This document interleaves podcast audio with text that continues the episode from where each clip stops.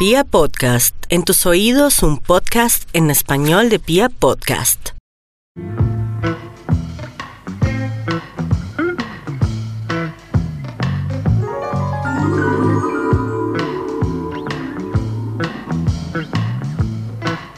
Por favor, ¿me, me das una cerveza? Luego de rebuscarse en bares, y no precisamente como cantante, todo lo contrario, como humorista, a eso a lo que ahora llamamos stand-up comedy, Pablo Carbonell vio un día como aparición divina la presentación de la Orquesta de las Nubes. No le gustó.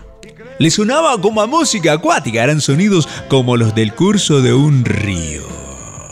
Supo entonces que tendría que destruir algo así, y la mejor manera era hablando de otras aguas, esas pestilentes, de las que nadie canta, o bueno, poco exaltamos. En el bar y la empiezo a mear y me echo a reír. Historias hay en el mundo, incluso más que canciones, las que originalmente se hicieron para contar la historia. Aún así, y aunque parezca que no estoy sobrio, en este episodio solo vamos a decir ¡Salud!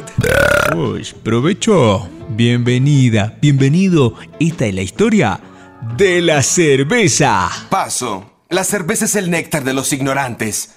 Oye, ¿insultas a la cerveza? ¡Nadie ofende a mi cerveza! ¡Ay, maldita porquería!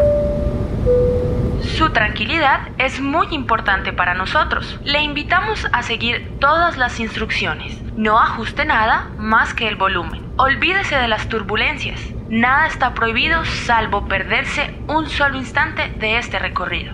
Your peace of mind is very important to us. Aquí estamos, a unos 15.192 kilómetros de nuestro origen, donde se dice que hace más de 3.500 años antes de Cristo ya se bebía cerveza, la antigua civilización india. Y los chinos tampoco se podían quedar atrás. Se habla de que ya la elaboraban hace más de 5.000 años. Momentito sin celebrar todavía, porque los verdaderos bebedores fueron los sumerios. ¿Qué pasa? Ubiquémonos, para más señas, en lo que hoy conocemos como Irak, los sumerios reservaban el 40% de su cosecha de cereales para la fabricación de cerveza. Pero un momento, El Egipto de los faraones, ese del que tanto hemos hablado en diferentes episodios, también se rindió la efervescencia y delirio etílico de esta bebida, hasta el punto de considerarla la bebida nacional.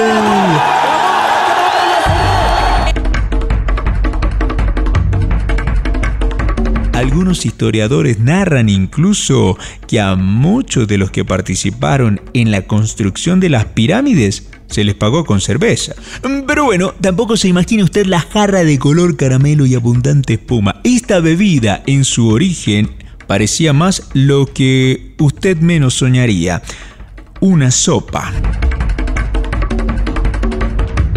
Le decían pan bebible debido a que era una especie de torta de cebada en remojo, pero muy espesa y con unos grados de alcohol un poco mayores a lo que usted acostumbra. ¿En algún momento ha revisado la graduación alcohólica de una cerveza?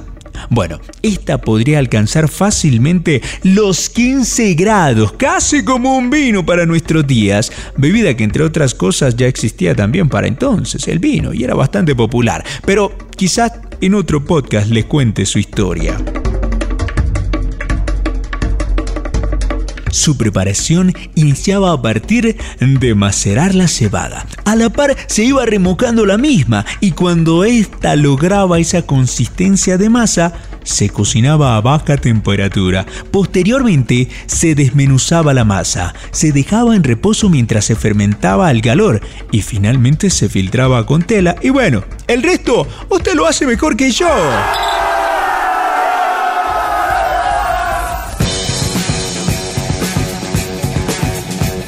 Griegos y romanos, fieles a los gustos de Dionisio y Baco respectivamente, poco afecto desarrollaron por esta bebida, quizá por ello Jesús no convirtió el agua en cerveza. En fin, sin embargo, los pueblos de los limes romanos, frontera norte del imperio como celtas y germanos, no dejaron que pereciera el gusto por semejante elixir. Según Plinio, historiador romano del siglo I, los íberos y otros pueblos de las montañas de Hispania bebían solo agua, pero en grandes banquetes la tradición era ingerir grandes cantidades de citos, como le decían los romanos, a la cerveza, la misma que gozaba de gran popularidad por sus efectos estimulantes entre los galos, para quienes tenía efectos además cosméticos, al usar su espuma para suavizar el cutis.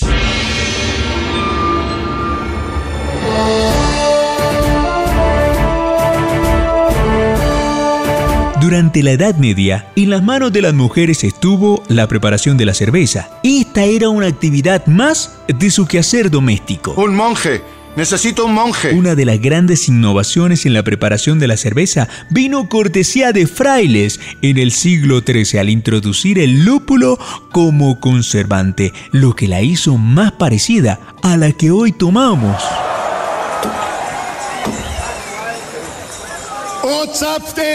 Auf eine friedliche. Ese es el grito con el que tradicionalmente se inaugura uno de los festivales más grandes de cerveza en el mundo y lo hace el alcalde de Múnich. Durante el siglo XV, en Alemania se logró la primera cerveza ligera poco fermentada y desde Baviera exactamente se extendió a toda Europa. Si bien estamos hablando de un proceso artesanal, durante la Edad Media se fue creando toda una serie de gremios poderosos que a manera de cofradías de fabricantes acaparaban su elaboración y por supuesto su distribución. Muchos de ellos monasterios que llegaron a ser importantes abastecedores de regiones o comarcas enteras.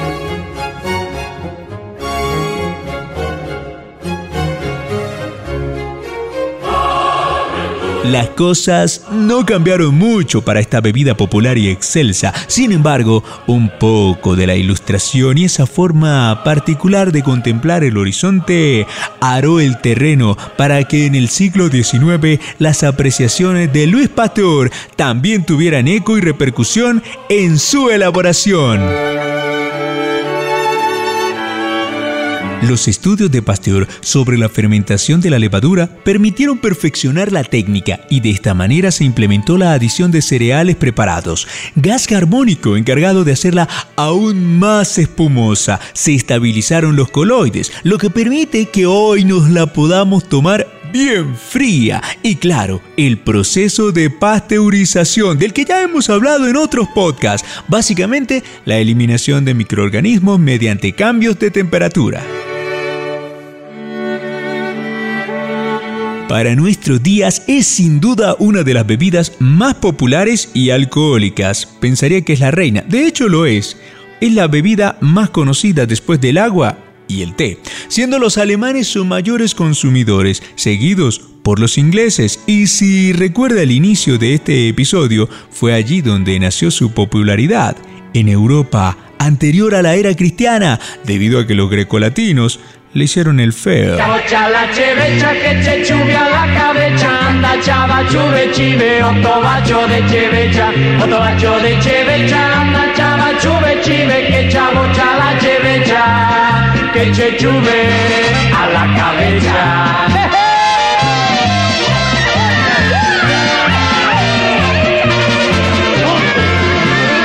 En Rosario me invitaron a una fiesta, me dormí mi buena siesta para poder madrugar.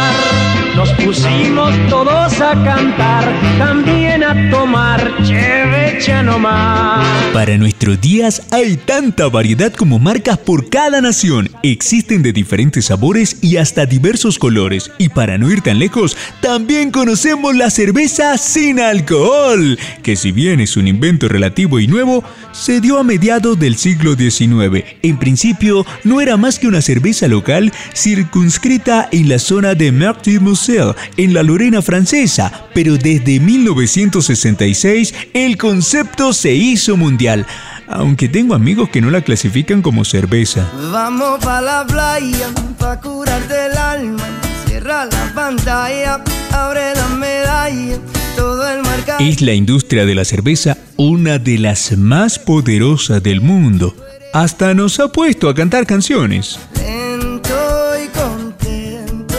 Pero lo de las canciones y otras tantas hazañas no son más que prácticas de la publicidad. Y ustedes saben que aunque me gusta, yo soy doctor en historia. Si bien la llegada de la cerveza a América y especialmente a Colombia puede resultar un episodio fascinante que involucra intrigas alrededor del poder, les cuento esa ya es otra historia.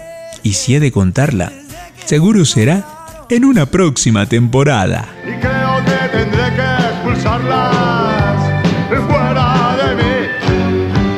Soy arroba doctor y curioso en Twitter y Facebook, el doctor Fleming. Y si se embarcó en este viaje es porque sabe que una cosa puede ser cualquier vaina, pero su historia nunca podrá ser cualquier cosa. ¡Hasta pronto! Por el mundo.